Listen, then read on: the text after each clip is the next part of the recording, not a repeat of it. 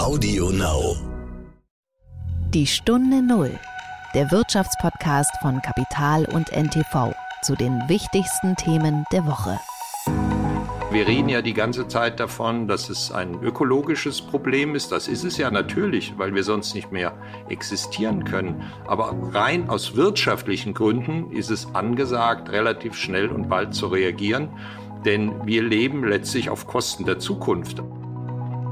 Wollen Sie der Kuh erklären, leider ist der Marktpreis heute anders, du kriegst jetzt weniger zu fressen oder was? Also verstehen Sie, ist ja totaler Unsinn. Also die Kuh, die braucht das, was der Kuh gerecht wird und Ende Gelände. Und wir Menschen müssen uns halt mal der Kuh anpassen und nicht immer meinen, äh, dass die Kuh sich uns anpassen soll im deutschen Lebensmittelhandel zu existieren. Das ist schon eine besondere Herausforderung. Ich komme mir immer vor mit unserem Unternehmen wie eine kleine grüne Ameise, die zwischen den großen Pflastersteinen umher in den Gängen schleicht und oben drüber laufen die großen Tiere in Anführungsstrichen mit ihren großen Tatzen und wir müssen gucken, dass wir nicht zerdrückt werden.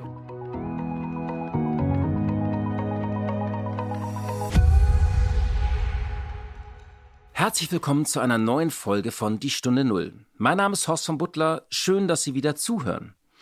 Wir gehen heute direkt in das Gespräch, denn ich habe nicht nur einen besonderen Gast, sondern ich war dieses Mal vor Ort und zwar in Darmstadt und dort war ich bei Alnatura in der Zentrale, die erst einige Jahre alt ist.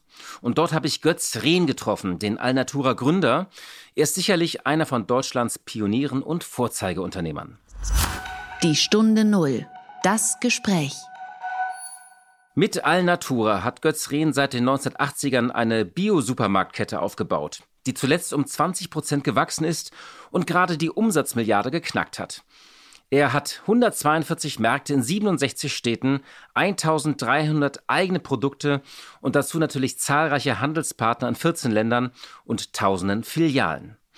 Aber Götz Rehn hat mehr geschaffen. Er hat eine Marke aufgebaut, die von Anbeginn an nachhaltig sein wollte und das gesunde Leben und Essen in den Fokus rückte.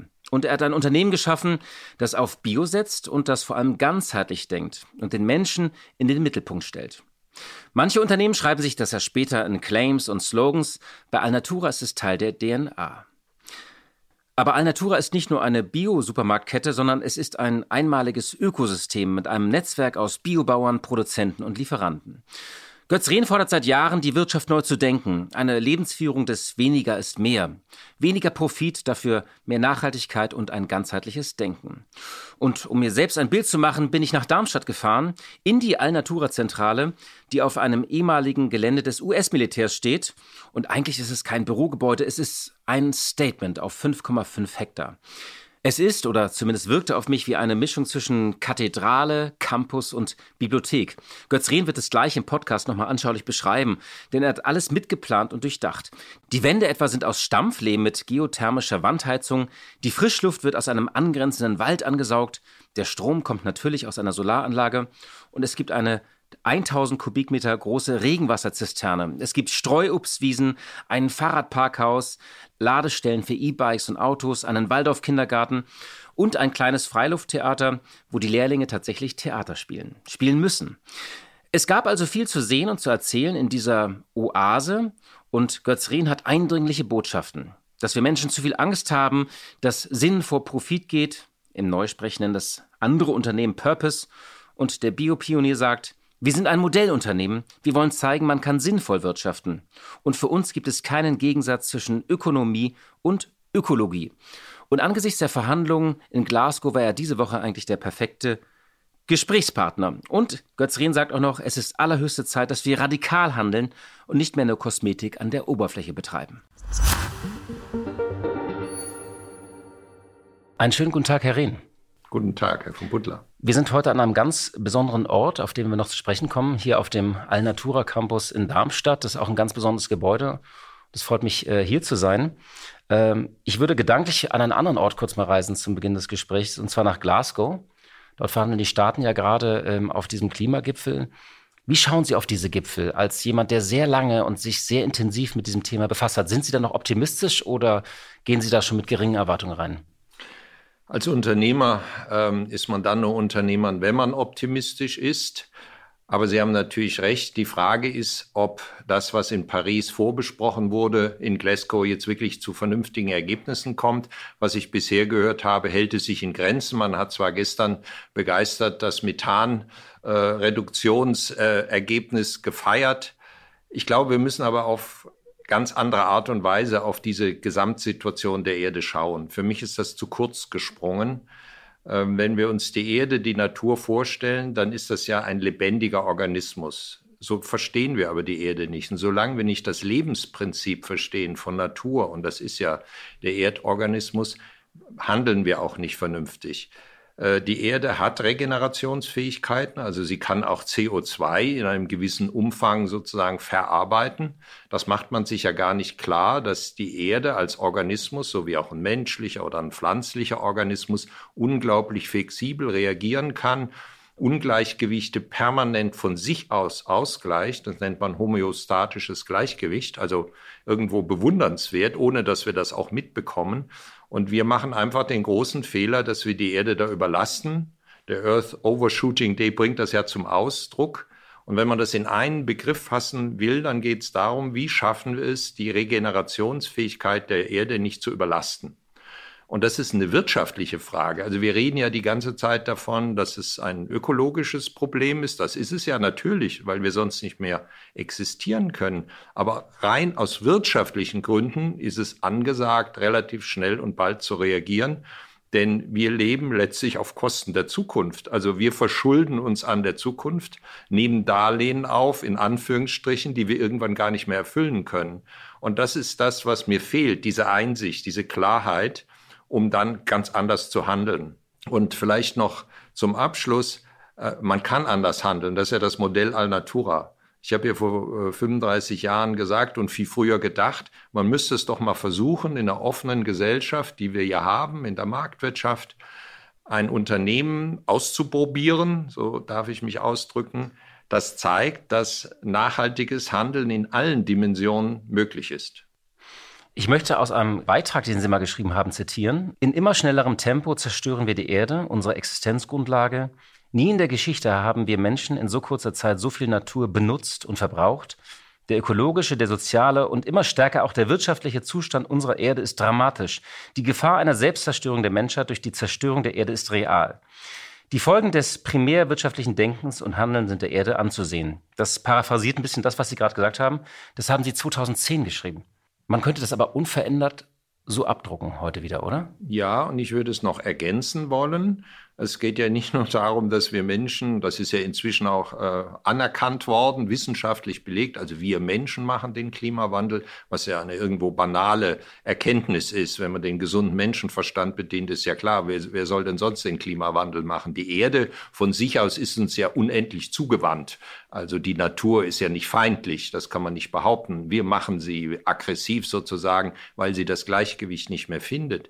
Aber was wir gerade jetzt durch die Corona-Krise eben, glaube ich, mit in äh, das Augenmerk nehmen müssen, ist, wie geht es eigentlich den Menschen?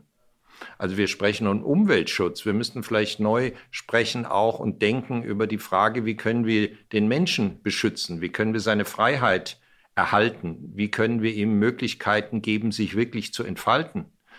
Und wir handeln oft sehr einseitig, nicht aus einem ganzheitlichen Bild heraus und wundern uns dann über die Folgen. Dann korrigieren wir wieder die Folgen. Wir müssen ganzheitlich denken. Also wenn wir so weitermachen wie bisher, dass wir ein Thema angreifen, das optimieren und nicht die Folgen in Zukunft bedenken, dann werden wir nie aus dem Drama herauskommen, sondern wir verstricken uns quasi immer mehr.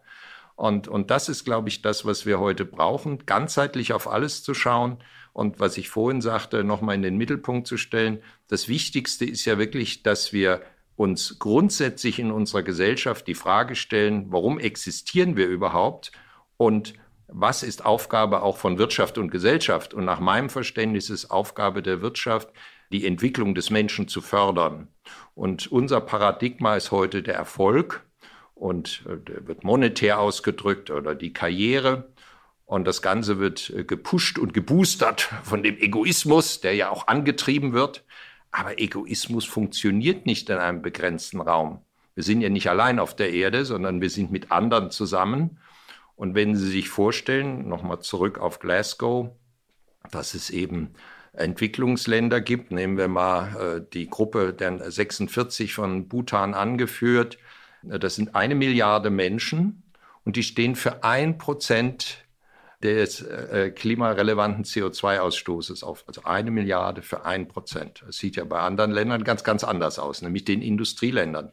Das heißt, wir, wir haben über Jahre hin auf Kosten sozusagen der Entwicklungsländer gelebt. Und die fordern natürlich zu Recht jetzt die Frage, ja, gebt uns doch das Geld, ihr habt euch an, bei uns verschuldet.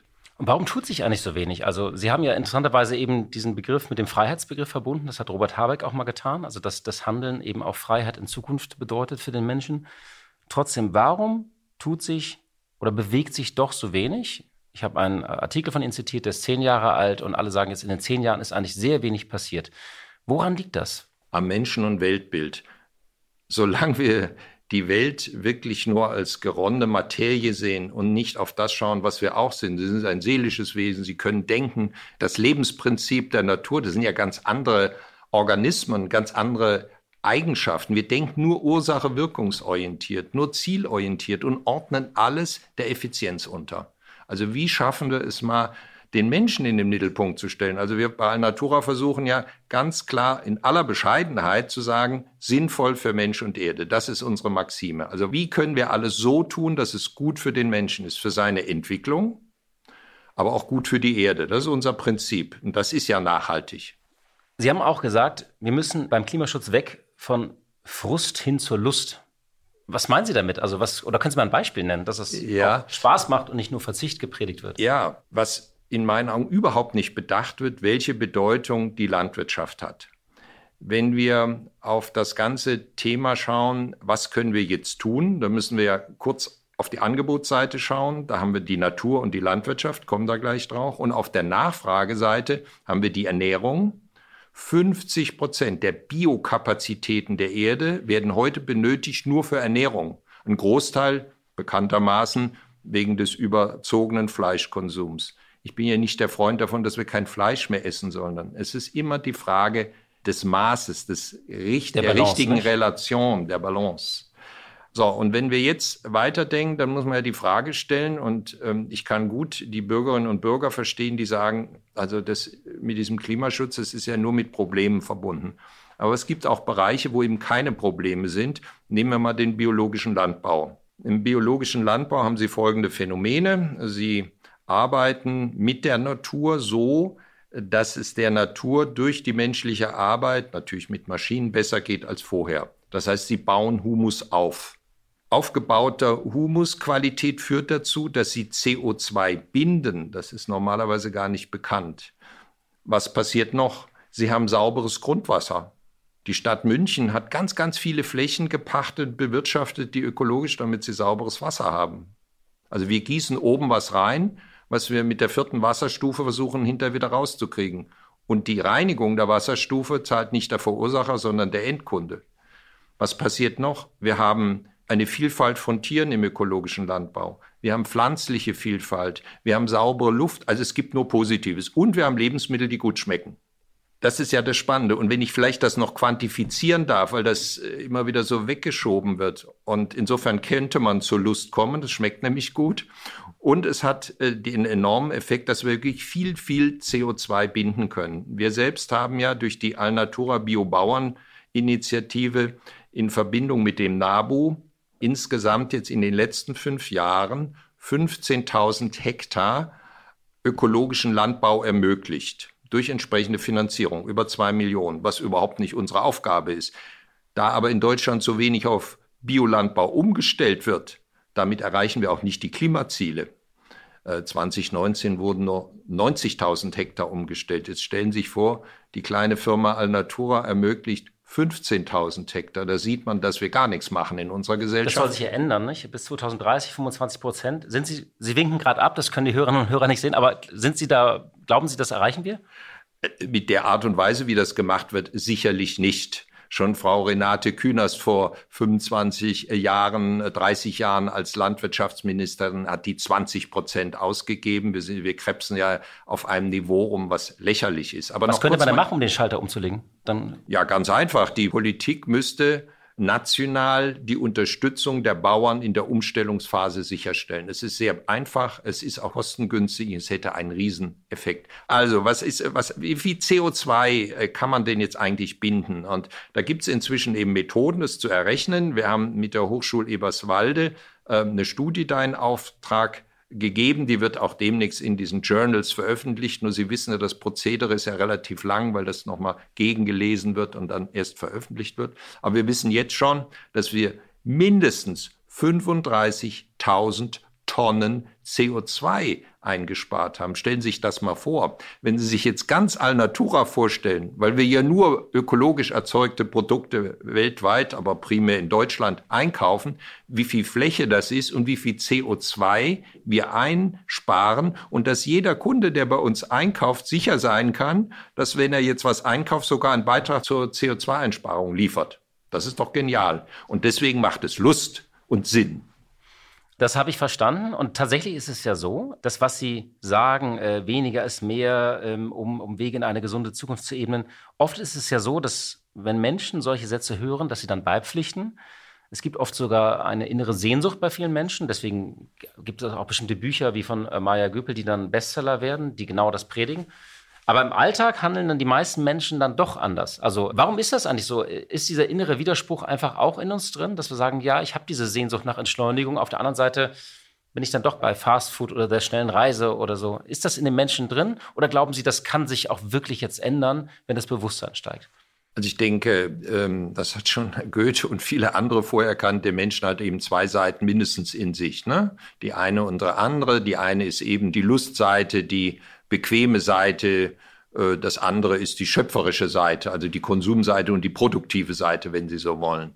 Und das Wichtige ist halt, äh, dass die Menschen etwas Positives vermittelt bekommen. Wenn Sie mal die ganze Landschaft anschauen, der Informationen in den letzten zwei Jahren, also das macht ja keine Freude und Lust. Es werden so wenig positive Ansätze geschildert, wo man sagt, ja, dafür setze ich mich ein. Also ich glaube, das brauchen wir, Ideale. Wir müssen wegkommen von diesem Egoismus, von diesem Gejammer und äh, dieser Hoffnungslosigkeit. Und ich sage Ihnen ein kleines Beispiel.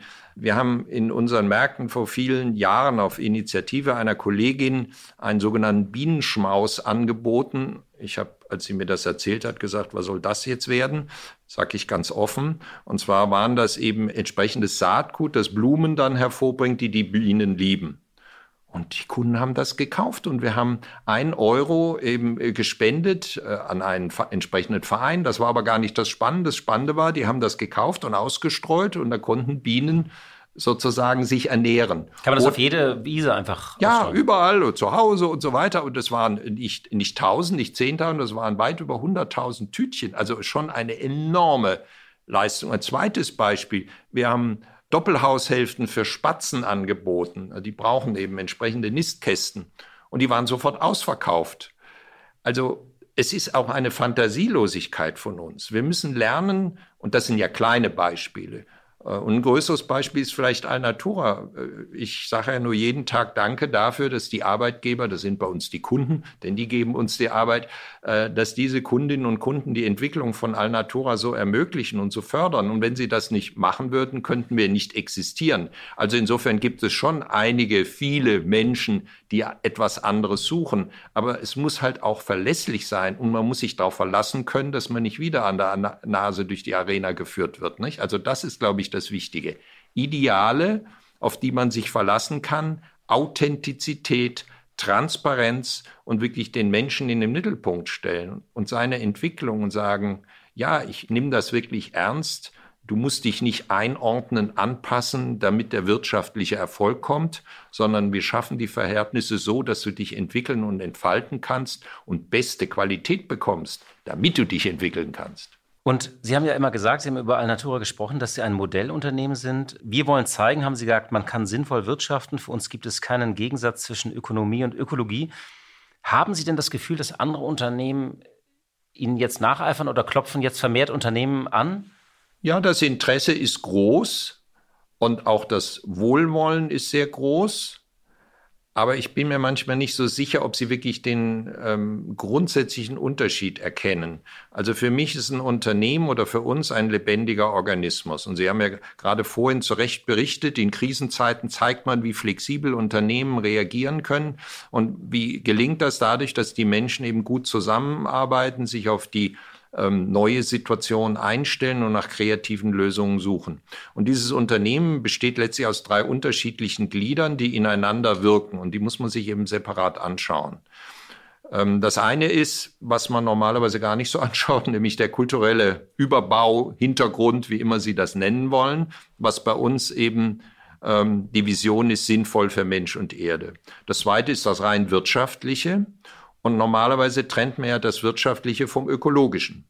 Wenn aber jetzt das Wirtschaftliche sinnvoll sein soll, also der kulturellen Grundlage entsprechen soll, dann muss es auch ökologisch sein. Und dieses Gebäude, in dem wir hier sitzen, ist ja ökonomisch, ökologisch schön und es fördert die Zusammenarbeit. Das also sind die auch vier. Noch zweckmäßig sozusagen. Ja, natürlich. Ja. Das ist dieses ganzheitliche Ding. Und das Dritte, was man im Unternehmen beachten muss, ist das Soziale. Also neben dem kulturellen, dem wirtschaftlichen, das Soziale. Da geht es um die Frage, wie organisiert man Zusammenarbeit in der Arbeitsteilung. Und der entscheidende Unterschied in Unternehmen, auch in Zukunft, wird sein, wie gelingt das? Weil die Produkte können Sie immer wieder relativ leicht nachbauen. Aber die Art und Weise, wie sie zusammenarbeiten, das ist was Besonderes. Äh, ein paar Fragen habe ich zu diesem Gebäude habe ich auch mitgebracht. Ich hätte vorher noch mal eine Frage. Sie haben mal gesagt, es ist die Summe vieler scheinbar kleiner Veränderungen. Zum Beispiel haben Sie sehr früh auf LED-Beleuchtung auch gesetzt. Ich habe auch gelesen, dass Sie die Glastüren, die wir heute überall kennen, dass das mal, äh, ich erinnere auch gar nicht, dass das mal anders war. Also Glastüren in, in den Kühlfächern im Supermarkt, ähm, dass man die Ware wahrscheinlich sehen kann und deswegen äh, schneller raussucht. Fängt man so an? Also wie bringt man Nachhaltigkeit in die DNA? Also wenn das jetzt Unternehmerinnen und Unternehmer hören oder Gründerinnen und Gründer und die sich sagen so, wie fange ich an? Sind es die kleinen Dinge? Weil alle suchen ja immer auch gerne nach den großen Hebeln. Das ist ja so dieses klein, groß, was man fragen muss. Was wäre da Ihr Rat? Ja, der große Hebel ist der Paradigmenwechsel. Äh, nicht der Erfolg, sondern der Mensch ist das Maß aller Dinge. Das ist mal das Allerwichtigste. Und daraus ergibt sich alles andere. Sie müssen bei allem, was Sie tun, immer die Frage nach dem Sinn stellen, nach dem Warum. Das bedeutet dann auch, wenn man ein Gebäude macht oder was Sie angesprochen haben, wenn man die Ladengestaltung sich anschaut. Natürlich habe ich mich gefragt und wir fragen uns jeden Tag weiter, wie können wir es noch mehr verbessern? Wie können wir es nachhaltig machen? Und wir sind jetzt ganz stolz, um ein Beispiel zu nennen, dass wir es nach acht Jahren Entwicklungsarbeit geschafft haben, unsere Holzböden, die wir einsetzen, wirklich, wenn sie abgenutzt sind, die alten Böden überarbeiten zu können und das kostengünstiger hinzukriegen, als neue zu bauen. Äh, da werden Sie natürlich sagen, was eine Banalität, aber Sie glauben es nicht, was das für ein Theater war. Sonst hätte es nicht acht Jahre gedauert. Also es gibt immer wieder Themen, wo man Fortschritte erzielt, die sich aber immer daran orientieren, wie können wir das, was wir tun, eben noch sinnvoller machen, dass wir mit der Erde quasi arbeiten und äh, dass wir die Kraft der Natur nutzen. Noch ein Beispiel dazu. Wir haben ja ein großes Hochregallager aus Holz komplett 20 Meter hoch und das haben wir zweieinhalb Meter in eine weiße Wanne, weiße Wanne heißt eine dichte Betonwanne gestellt. Es sitzt also im Erdboden und das ist in Lorsch. Und in Lorsch äh, hat man einen relativ hohen Grundwasserspiegel durch den Rhein, der da in der Nähe vorbeifließt. Das Ergebnis ist, man soll es kaum glauben, dass die 30.000 Euro Paletten, die da automatisch ein- und ausgelagert werden, und alles, was da sonst steht, das ganze Jahr über nur gekühlt und gewärmt wird durch die Bodenplatte, die durch das Grundwasser erwärmt oder gekühlt wird. Null Heizung, null Kühlung. Nur mit der Natur. Haben Ohne Sie Ihre, diese Idee mal an Amazon oder Zalando geschickt? Nein, äh, das habe ich nicht. Können Sie äh, aber machen, oder? Könnte ich machen. Aber wissen Sie, bei den Unternehmen steht ja dieser Gesichtspunkt gar nicht im Vordergrund, sondern da steht der Gesichtspunkt im Vordergrund, wie können wir möglichst viel verdienen. Bei uns steht im Vordergrund, wie können wir möglichst viel Sinnvolles gestalten. Ich habe ja das Glück, dass ich keine Aktionäre habe, die gierig nach hohen Renditen schielen, sondern ich habe äh, die Freude, dass wir eine gemeinnützige Stiftung haben, die äh, das Alnatura-Kapital von mir geschenkt bekommt. Das muss man natürlich erstmal wollen, das ist klar. Und auf der anderen Seite eine Götz-Ehren-Stiftung, wo eben auch der Vorstand mit der Geschäftsleitung sozusagen im Dialog wie ein Beratungsgremium aktiv ist. Also das hat schon Auswirkungen, wenn man anders die Wirtschaft gestalten will. Das ist ein neues Denken, was eben jenseits des nur wirtschaftlichen Denkens ist. Die Wirtschaft wird zum Diener für den Menschen, nicht umgedreht. Trotzdem müssen auch Sie wachsen oder Sie sind, wachsen sogar, also 2020 sogar kräftig um 20 Prozent, davor waren es 9 Prozent. Ähm, ist das gutes Wachstum trotzdem, wenn es viel Wachstum ist? Äh, oder war das jetzt nur ein Corona-Effekt? Wachstum bei Alnatura ist das beste Wachstum, was der Wirtschaft und Erde passieren kann, ist doch klar. Weil wir nachhaltig sind, weil wir CO2 einsparen, weil wir mehr für den ökologischen Landbau tun, weil wir, glaube ich, auch sonst äh, zeigen, was es an nachhaltigen Konzepten gibt. Die Frage zeigt, dass wir auch bei Wachstum unterscheiden müssen, was wächst. Also Agrarindustrie muss nicht wachsen, ökologischer Landbau muss wachsen. Wir müssen die Gesellschaft in Bereiche äh, trennen, äh, die schrumpfen müssen und andere, die wachsen müssen. Aber setzt sich Bio durch oder war das auch ein Corona-Effekt? Das hängt davon ab, wie man Bio wieder macht. Also das werde ich seit 35 Jahren gefragt. Wie ist die Marktentwicklung und ist das eine Eintagsfliege? Und ich sage immer, das hängt davon ab, wie wir es machen.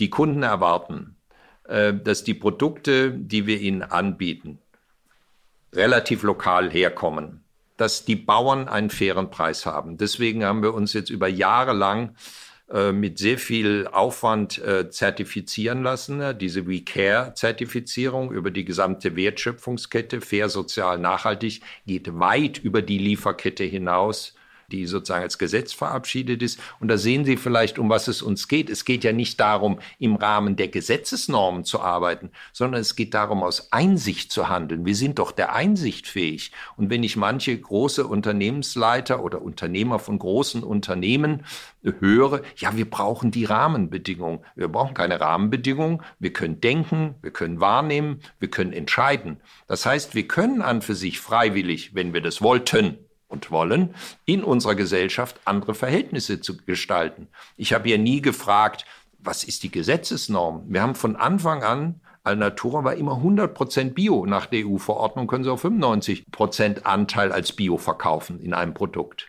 Das ist aber nicht mein Thema. Mein Thema ist, wie kann ich es besonders gut machen? Das glaubt man uns oft nicht, weil sie sagt, das kann ja nicht sein, das rechnet sich nicht. Ja, doch, es rechnet sich. Und das ist das, was wir zeigen wollen, dass eine radikale Menschen, radikal im Sinne von grundsätzlich, also einer grundsätzlich im Wesentlichen Menschen- und Erd- und Naturorientierung sich rechnet. Das, so, da müssen wir doch hinkommen. Es nützt ja nichts, dass wir das wie einen Luxus anschauen. Das wer werden wir nicht finanzieren können. Sie haben gesagt, die Politik, auf die darf man nicht warten, die Rahmenbedingungen, sondern wer soll den Schalter umlegen? Sind das die Unternehmerinnen und Unternehmer oder sind das die Kunden oder sind das Beide. die Aktionäre oder alle? alle? Ja, die Gesellschaft.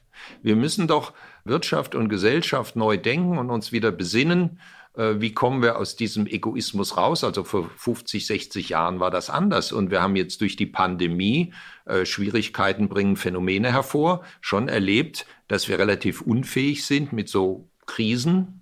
Die Kriege sind Gott sei Dank schon lange zurück. Wir im Westen sind ja sehr friedlich im Prinzip zurechtgekommen wie in einer großen Blase.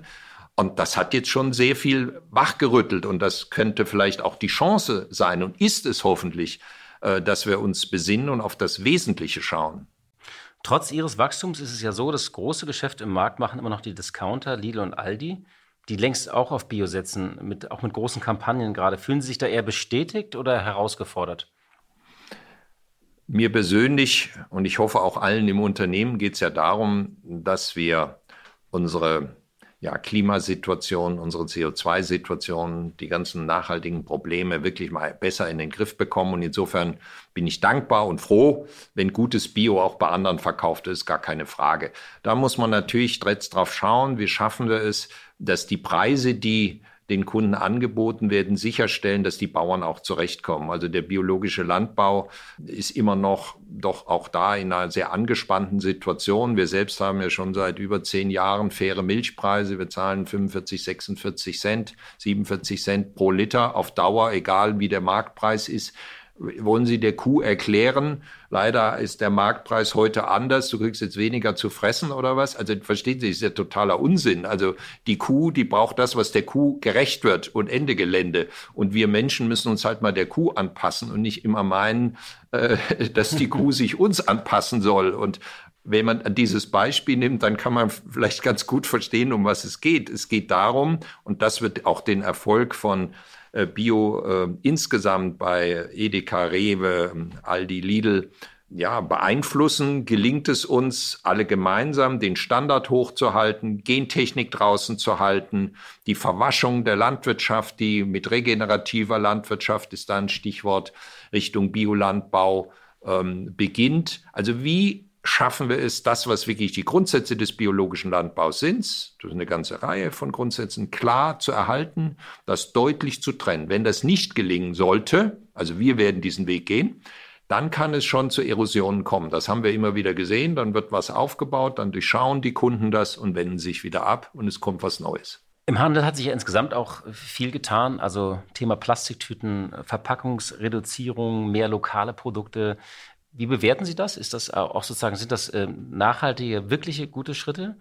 Ähm, und äh, was wäre denn der nächste Schritt? Also geht es darum, um Lebensmittelverschwendung oder, oder was bewegt Sie als nächster Schritt im Handel? Ganz allgemein gesprochen, jetzt äh, unabhängig auch von Alnatura. Ja, also äh, Lebensmittelverschwendung ist ein ganz, ganz wichtiges Stichwort, weil es natürlich ein, ähm, uns hilft, auch wirklich die ganze Welt biologisch ernähren zu können. Das ist ja ein Argument, was von der Agrarindustrie immer wieder kommt. Also wenn wir jetzt nur biologischen Landbau haben, was sie ja über ein Grad runterbringen würde, wenn wir 80 Prozent weit äh, biologischen Landbau hätten, das muss man sich mal vorstellen. Also Lust statt Frust.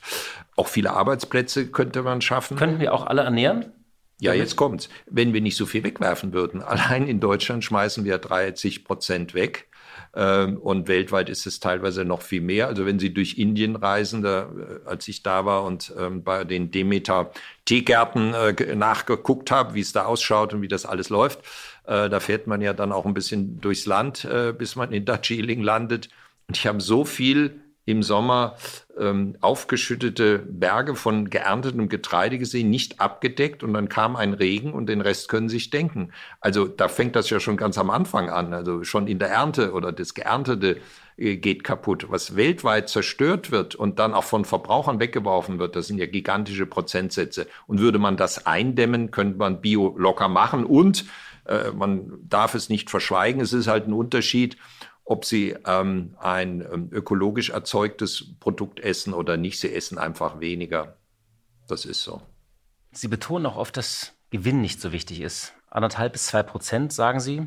Das ist tatsächlich äh, wenig. Ich glaube, es ist aber im Handel ist es, glaube ich, so eine durchschnittliche Marge. Aber wie viel ist Marge ist denn okay? Also ist fünf, sieben, zehn? Ich glaube, wie, ich glaube nicht. Ich bin davon überzeugt, dass man das ganz individuell sehen muss. Wenn Sie ein Unternehmen haben, was sehr viel ähm, Forschungsleistung erbringen muss, dann kommen Sie mit 1, 2, 3, 4, 5 nicht mal aus. Brauchen Sie vielleicht 10. Und wir müssen überhaupt anerkennen, dass jedes Unternehmen seine eigene Biografie hat. Es macht auch gar keinen Sinn, die gegeneinander auszuspielen und zu normen, sondern zu schauen, was ist jetzt für dieses Unternehmen mit dem, was das Unternehmen vorhat, richtig und was ist auch möglich. Also ein Pharmakonzern hat ja eine ganz andere Rendite, muss sie auch haben.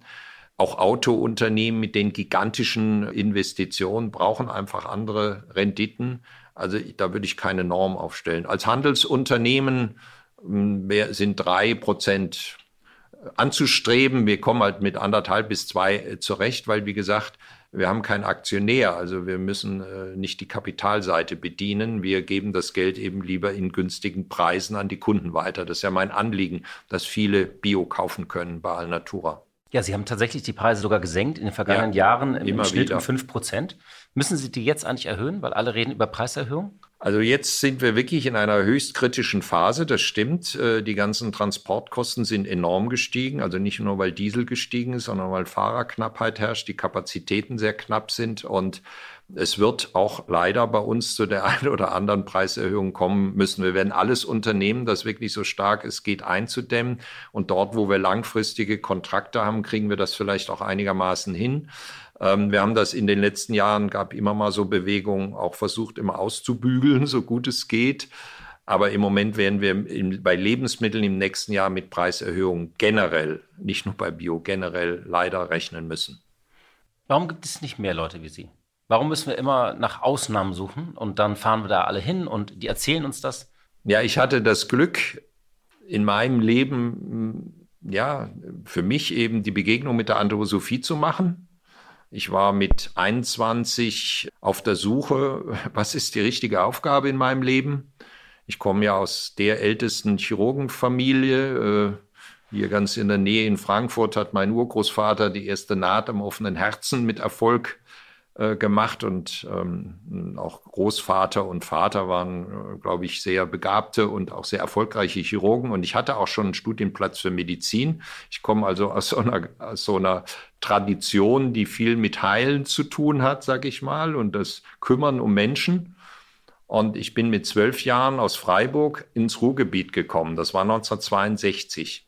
Und damals ist das Ruhrgebiet ja wirklich in sich zusammengebrochen. Das war eine Zeit, die man sich nicht dramatisch genug vorstellen kann. Also jeden Morgen, trotz geschlossenem Fenster, war die weiße Fensterbank mit einem schwarzen Staub belegt, innen übrigens. Und auch was man anhatte. Und ich kam aus Freiburg, aus der Oase, ganz im Süden. Und ich habe gedacht, was ist hier los? Ja, hatte einen sehr langen Schulweg über eine Stunde mit Bus und habe ganz viele traurige Gesichter gesehen, viele Arbeitslose, die Stahlwerke wurden geschlossen, die Zechen wurden geschlossen. Opel hat damals das Kadettwerk da in Bochum als Versatz, als Satz versucht. Das ist aber auch schon lang wieder zu. Und das hat mich andererseits auch geprägt. Und dann war eben die Frage, ja gut, was, was ist jetzt meine Aufgabe im Leben? Und bin dann an einen Unternehmer äh, geraten, Herrn Rexroth in Lohr am Main. Das gehört, glaube ich, jetzt zur Bosch-Gruppe. Das war damals ein selbstständiges Unternehmen. Und die haben, was man heute Organisationsentwicklung schon na, vor 50 Jahren gemacht, nämlich mit den äh, Mitarbeitenden überlegt, äh, wie können wir im Miteinander ähm, noch mehr ähm, ja, Zufriedenheit erzeugen auch, also das soziale Miteinander wirklich gestärkt und nicht nur auf den Erfolg geschaut und den Gewinn, waren sehr erfolgreich dabei, auch sehr erfinderisch. Und dann habe ich gesagt, ja, ich versuche das ich möchte das machen. Das war der, sozusagen die Idee, so wie man könnte sagen, ich möchte Wirtschaftsarzt werden. Also ich möchte versuchen, im Wirtschaftsleben aufzuzeigen, dass wenn man sich ganz konsequent an dem, was Mensch sein kann, als schöpferisches Wesen daran orientiert, dass man mit anderen zusammen ein Unternehmen gestalten kann, ja, was in der Gesellschaft Akzeptanz findet. Das ist doch an für sich die frohste Botschaft, weil mir natürlich am Anfang, als ich die Ideen vorgestellt habe, alle gesagt haben, das wird nie funktionieren. Also 99,9 Prozent aller Familienmitglieder und Freunde haben gesagt, ich war damals bei Nestle, das, was du davor hast, das wird niemals gehen. Das ist reiner Idealismus, funktioniert sicher nicht. Aber die frohe Botschaft ist, wir sind noch da, wir machen äh, über eine Milliarde Umsatz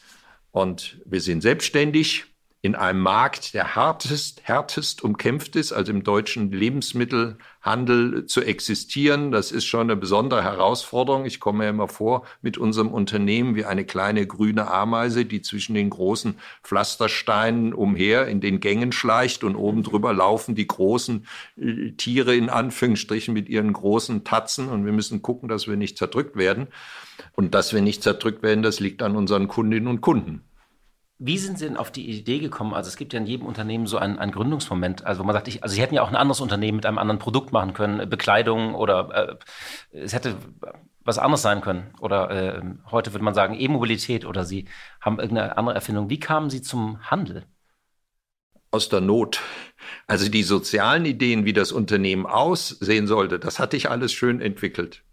Und mir war auch klar, ich müsste an für sich ein Einzelhandelsgeschäft machen, weil dann kann ich mein Produkt, meine Idee so gestalten, dass der Kunde es unmittelbar erleben kann und nicht mittelbar. Wenn ich jetzt bei einem Edeka oder Rossmann oder einem anderen Markt stehe, ähm, bin ich ja in der Hülle sozusagen eines Edeka-Marktes. Wenn, wenn der Kunde in einen Alnatura-Markt kommt, dann kommt er zu mir, dann erlebt er die Nachhaltigkeit, die Art der Mitarbeiter direkt. Also das war die Prämisse. Und ich hatte auch zwei andere Konzepte ja entwickelt. Und diejenigen, mit denen ich das machen wollte, die war auch in, in einem großen Konzern tätig, die, kurz vor der Gründung haben sie dann zurückgezogen und sind in diesen Konzernen geblieben. Und äh, dann gab es eine ganz äh, spannende Begegnung. Und zwar, ich habe schon sehr früh am Gottlieb Duttweiler Institut Vorträge gehalten und ein Vortrag über das Grid-Führungskonzept. Ich weiß nicht, ob Sie das überhaupt je gehört haben. Es also es gibt ich, immer ich mal mal neu. gehört, aber müsste jetzt passen. Ist ja, nein, Sie haben auch nichts verpasst. Also ich habe das in einem Vortrag da ziemlich zerrissen. Und damals wurde im Gottlieb Duttweiler Institut, das ist ja von der Mikro da bei Zürich, wurden die Texte aufgenommen, äh, hektografiert und ausgelegt. Und ein Herr Götz Werner, äh, Geschäftsführer und Gründer von DM Druckeriemarkt, äh, war bei einer anderen Veranstaltung und hat das Papier mitgenommen, hat es gelesen und na, er fand das bemerkenswert, sag ich mal. Und er war dann einige Zeit später, also anderthalb Jahre, ich weiß nicht genau, krank und ähm, ging in Dornach äh, zu einer Apotheke, um sich irgendein Mittel zu holen und sah einen Kasten, wo eine Veranstaltung angekündigt war, sozialorganische Unternehmensgestaltung mit Götz Rehn. Und dann gesagt, ja, da gehe ich mal hin, das ist ja der. Und tauchte dann auch mit einem anderen Herrn da auf und hat mir dann gleich beim Mittagessen, äh, ich weiß nicht, ob Sie ihn erlebt haben, mal so ein ganz spontaner, offener Unternehmer angeboten. Also das, was ich davor hatte, war als Idee. Es war gar nicht klar, Bio oder nicht, nicht der Inhalt des Unternehmens, aber wie gehe ich mit Kapital um, wie gehe ich mit Mitarbeitern um, was habe ich für Führungsgrundsätze und so weiter. Äh, das hat ihn sehr angesprochen und das würde er gerne unterstützen. Und ich habe damals schon gesagt, man müsste sowas mal ausprobieren. Und da hatte ich, ist dann eine Freundschaft daraus entstanden. Und ähm, irgendwann hat er mir dann mal gesagt, weil er selbst ja weiß, was Gründen heißt, also du musst jetzt irgendwann mal anfangen, sonst wirst du das kräftemäßig gar nicht durchstehen, womit er allerdings recht hatte. Und äh, dann habe ich ihm gesagt, ja gut, was kann ich eigentlich? Ja, ich habe ein bisschen Ahnung von Lebensmitteln. Das kann man sinnvoll machen, Bio. Und habe dann gekündigt bei Nestle und habe dann alles genau analysiert und hatte die Illusion, dass mich alle unterstützen würden. Klammer auf Illusion, Klammer zu. Also ich wollte mit der Neuform kooperieren, habe gesagt, wir können vielleicht was zusammen machen, wollte mit Demeter kooperieren. Aber alle waren sehr misstrauisch. Ich sagte, was sie da vorhaben, funktioniert nicht. Fazit, die Produkte, die es damals gab, die waren in der Qualität nicht einwandfrei. Für mich war klar, Alnatura 100% Bio oder gar nicht. Und dann musste ich den Umweg machen und erstmal Produkte entwickeln. Damit man aber Produkte entwickeln kann, muss man sie verkaufen können. Und Sie brauchen ja auch Partner, die das ja, genau, also da ja Bauern überzeugen und alles. Ja, ja, ja. Und, und das Wichtigste war aber überhaupt jemand, der die Produkte mal kaufen würde. Und da war DM wirklich Geburtshelfer und Götz Werner und, und die damaligen Kollegen und Kollegen. Ich habe auch für DM unglaublich viele Seminare gemacht. Ich habe 3000 Mitarbeitenden von DM ausgebildet, weil wir haben einen großen Schwerpunkt auf die Bildung auch gesetzt. Naja, und so ist es entstanden. Ich habe erstmal die Alnatura-Produkte entwickelt und dann eben den ersten Laden in Mannheim. Wann haben Sie gemerkt, nach diesem ersten Laden in Mannheim, ähm, das kann hier groß werden? Also das, das fliegt, würde man heute sagen. Ich habe den Eindruck, es fliegt bis heute nicht, aber da werden Sie jetzt wahrscheinlich sagen, ich bin undankbar. Ich hatte natürlich von Nestle da schon etwas andere äh, Skalierungen im Kopf, muss ich Ihnen sagen. Ich habe ja damals Yes Torti auch mit eingeführt und da sind wir von 0 auf, auf 15 Millionen gekommen mit, mit einem Riegel in zwei Sorten in einem Markt, in dem wir komplett neu waren. Also ich hatte schon gedacht, also da ist eine andere Dynamik und die war am Anfang überhaupt nicht gegeben. Also ohne die, die Beharrlichkeit von Tegut, der zweite Partner damals, äh, Wolfgang Gutbelle, der Inhaber damals, äh, und Götz Werner, wäre das ganz schwierig gewesen. Und die haben wirklich sehr systematisch, sehr grundsätzlich und auch sehr bescheiden das mitgetragen. Und auch der erste Laden, der sehr un originell war. Ich hatte ja ganz viel unverpackt. Ne? Ich hatte überall so Holztonnen stehen mit Bio-Baumwollsäcken. Da können Sie sich das rausschippen und äh, sozusagen wiegen. Ich was ja heute wieder schick ist. Was heute wieder schick ist. Genau. Das mussten wir dann auch abstellen. Und jetzt äh, fangen wir wieder in anderer Form damit an. Aber ohne diese Unterstützung wäre das nie gegangen. Also man kann sagen, erst in den letzten 20 Jahren äh, merkt man, dass es zieht. Und trotzdem, man muss sich unglaublich engagieren, dass man das erreicht, was wir erreichen. Es ist aber für die Welt zu wenig. Also Hatten wir Sie, müssen insgesamt bei Bio viel weiter sein. Hatten Sie in diesen Jahren dann auch mal überlegt, hinzuschmeißen? Nein, nie. Ich habe ja viele Schwierigkeiten gehabt, äh, auch die Auseinandersetzung äh, mit der M seinerzeit, die ja schon ähm, uns äh, wirklich sehr belastet haben, weil wir ja fast 40 Prozent des gesamten Umsatzes verloren haben, als der M uns ausgelistet hat vor sechs, sieben Jahren beginnend. Genau, das war, das war eine große existenzielle Krise, ja. also dieser Streit mit DM. Ich habe nie ganz verstanden, was der Auslöser war oder das Motiv. Ja, Das äh, würde den Podcast sprengen und ich glaube, das ist noch der Geschichtsforschung anheimgestellt. Das Aber sind die Wunden verheilt? Ich habe, muss ich sagen, sehr schnell versucht, dann sehr positiven und, und konstruktiven äh, ja, Ansatz zu finden, sonst hätte ich das, glaube ich, auch nicht durchgestanden und habe auch vor kurzem Götz Werner äh, besucht ähm, und mit ihm gesprochen. Ich glaube, dass wir uns auf einer gewissen Ebene wieder getroffen haben, ja dann würde ich das hier nicht äh, vertiefen. Ich würde ganz gerne nochmal auf, auf Ihre, ähm, Sie haben jetzt ein bisschen die Gründungsgeschichte erzählt, ähm, Ihr Prinzip, äh, der Mensch im Mittelpunkt.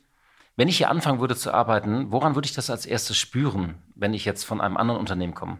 Von Siemens oder von einem anderen Lebensmittelhändler auch. Also wo würde ich das vielleicht, abgesehen vom Gebäude, aber es gibt ja auch andere innovative Gebäude, woran würde ich das als erstes spüren als Mitarbeiter? Wir haben ja gerade äh, zwei neue Damen in der Geschäftsleitung, äh, die jetzt einen Monat da sind und eine äh, der beiden hat gerade gestern, weil sie sich vorgestellt hat, nochmal im anderen Kontext äh, das so wiedergegeben, jetzt in meinen Worten. Das Besondere äh, ist eben die große Offenheit, das Interesse, wirklich was Sinnvolles gemeinsam zu machen, die Hilfsbereitschaft, das exzellente Arbeitsklima, die Möglichkeit, bio mittags essen zu können, äh, die wunderschöne Büroatmosphäre. Und ja, also die vielen jungen Menschen, die wir haben, das ist ja auch aufgefallen. Und dieses ja, sich für Nachhaltigkeit existenziell einzusetzen, also die Ernsthaftigkeit. Das also den Sinn, den man dann auch. Ja, genau. Weil das ist ja was, was man auch für sich selber braucht. Ne? Also das war ja überhaupt mein Lebensmotiv. Ich wollte ja was machen in meinem Leben, wo ich irgendwann, wenn ich dann in die geistige Welt übertrete, vorher noch kurz sagen kann, naja gut, es ist nicht alles gelungen, aber wir haben zumindest einen positiven Beitrag geleistet und es hat sich doch in Anführungsstrichen gelohnt, sich dafür einzusetzen.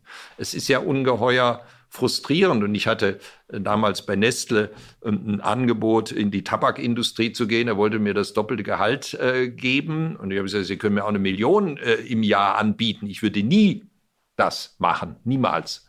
Das hat er überhaupt nicht verstanden, äh, der Headhunter.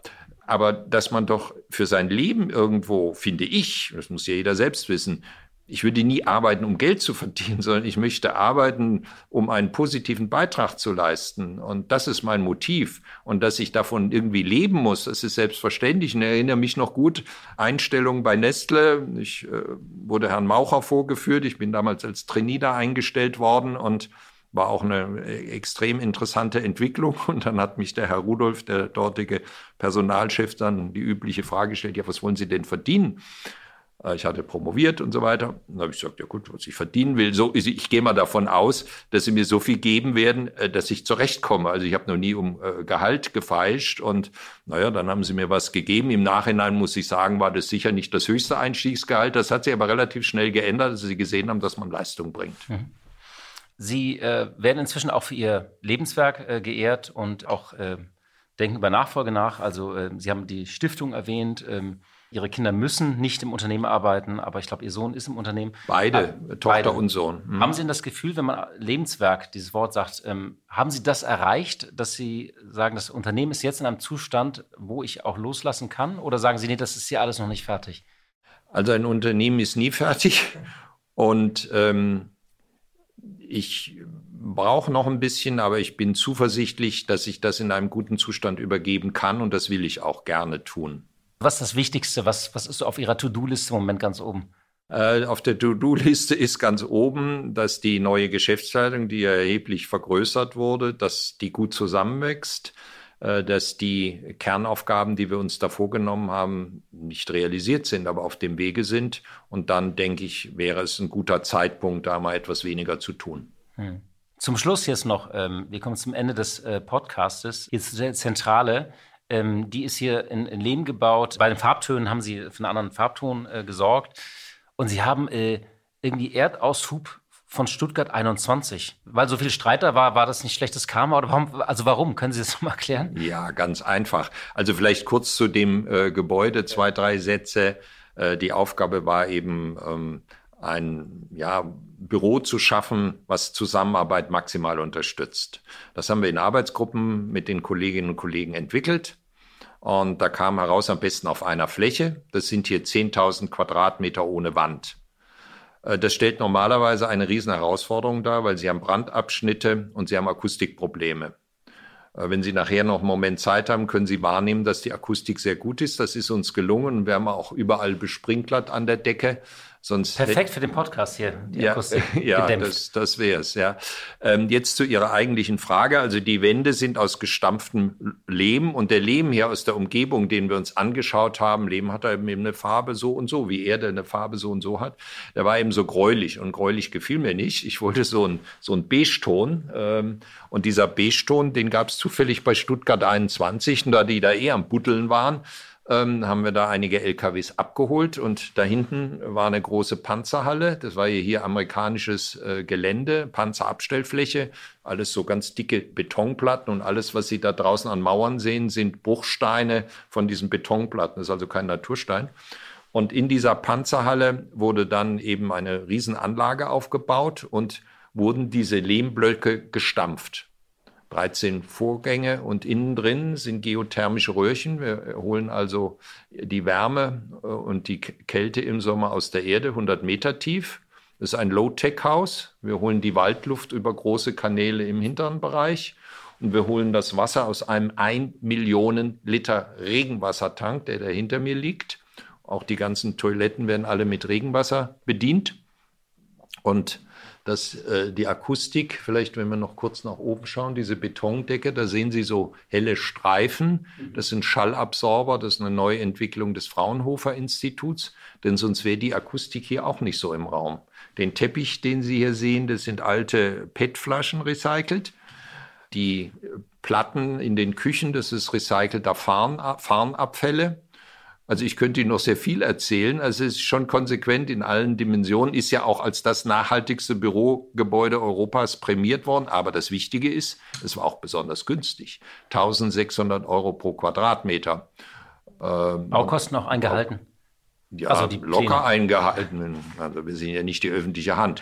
äh, wir lagen sogar etwas drunter. Und das zeigt, dass eben etwas, was schön ist, was voll funktionsfähig ist, was super nachhaltig ist, auch wirtschaftlich ist. Gerade weil es so gemacht ist. Und das ist eine Frage der Ideen.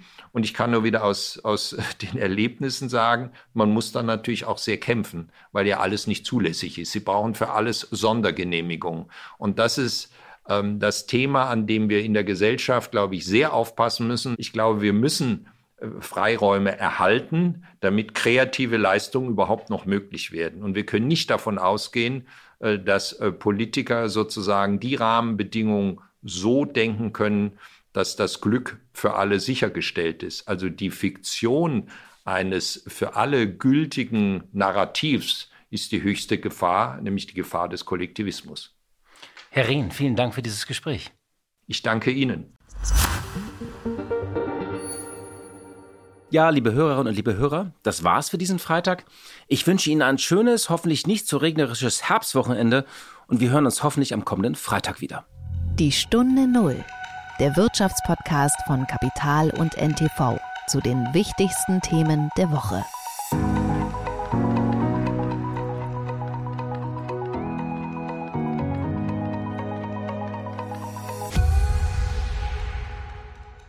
Dieser Podcast ist jetzt vorbei, aber wir hätten noch einen anderen Podcast-Tipp. Worum es genau geht, erzählt euch der Host am besten selbst. Hallo, ich bin Michelle. In unserem Podcast heute wichtig geht es nicht nur um die ganz großen Fragen, sondern auch um die Geschichten dahinter. Es geht um Hintergrundwissen und wirkliche Erkenntnisse. Dazu spreche ich mit handverlesenen JournalistInnen, mit SpitzenpolitikerInnen und auch mal mit meinem Opa. Wir wollen, dass ihr fundiert und informiert in den Tag startet. Hört doch mal rein, heute wichtig, auf Audio Now und überall, wo es Podcasts gibt. Audio Now.